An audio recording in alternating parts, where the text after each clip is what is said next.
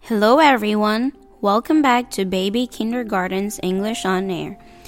I am Teacher Rain. Hi, I'm Domi from C class. Hi, I'm Leo from C class. Two. Welcome to our show.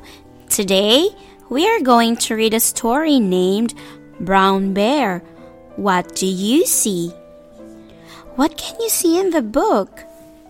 I see a red bird. I see a yellow duck. Yeah, there are lots of animals in there. I think they were playing games just like jump rope. What do you see? I see a blue horse looking at me. Do you want to play? Yes, we can try. Yes, let's, try. Brown bear, brown bear, what do you see? I see. I see a red bird looking at me. Red bird, red bird, what do you see? I see a yellow duck looking at me. Yellow duck, yellow duck, what do you see? I see a blue horse looking at me. Blue horse, blue horse, what do you see? I see a green frog looking at me. Green frog, green frog, what do you see? I see a purple cat looking at me.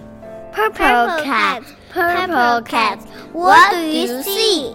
I see a white dog looking at me. Red dog, red dog, what do you see? I see a black sheep looking at me. Black sheep, black sheep, what do you see? I see a goldfish looking at me. Goldfish, goldfish, what do you see? I see a teacher looking at me. Teacher, teacher, what do you see? I see children looking at me.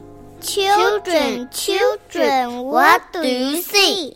We see a brown bear, A red bird, a yellow duck, a blue horse, a green frog, a green frog, a purple cat, a white dog, dog, a a black black sheep, sheep, a goldfish, goldfish, and and a a teacher teacher looking at us. us.